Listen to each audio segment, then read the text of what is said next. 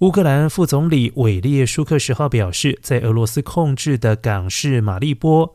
亚速钢铁厂，仍然有一千多名的乌克兰士兵死守，其中有数百人受伤。亚速钢铁厂是乌克兰军队在东南部港市马利波死守的最后据点。自从俄罗斯入侵以来，亚速钢铁厂的命运在更广泛战争中具有象征性的意义。韦列舒克上周末表示，所有妇女、儿童以及年长者都已经从亚速钢铁厂撤离，这是与联合国以及红十字会协同展开人道任务的一部分。另外一方面，乌克兰首都基辅市长克里奇科十号表示，俄罗斯二月二十四号入侵乌克兰以来，人口大规模外逃之后，目前已经有将近三分之二的基辅居民返回。